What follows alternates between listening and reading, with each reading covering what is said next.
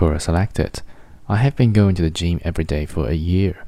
I see no difference in my physique. What am I doing wrong? From Seth William. The first picture is of me fresh out of high school. I went to the gym, but I was not focused on a goal. A few years later, I completed my goal of competing in the strongman, which was hosted in my town. In order for you to see the results you wish for, you need to fully commit. Plan your routines. Have a workout ready before you hit the gym. Don't waste time talking in the gym. Keep your headphones in and focus on your goal. Learn how to create a mind muscle connection. This one is very important for muscle growth. The same way your mind retains knowledge, your body can build muscle a lot quicker by feeling each and every repetition of an exercise. Don't throw the weights around mindlessly. Do not lift with your ego.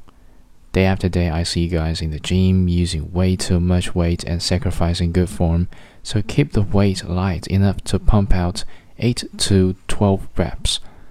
Know when your body needs a break.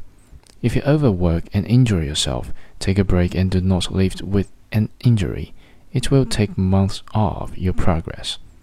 Finally, the rule I live by in the gym that keeps me going every day. Have a goal for every workout. Whether it's run for 30 minutes or level 10 or squat 115 pounds for 10 reps, have a goal that is hard to achieve each workout, but possible to achieve when you put your mind to it. With all these ideas in mind, consuming enough protein, carbs, and macros based on your body type, and lots of stretching, you will start to see progress over the months. Happy lifting. Postscripts never skip a leg day.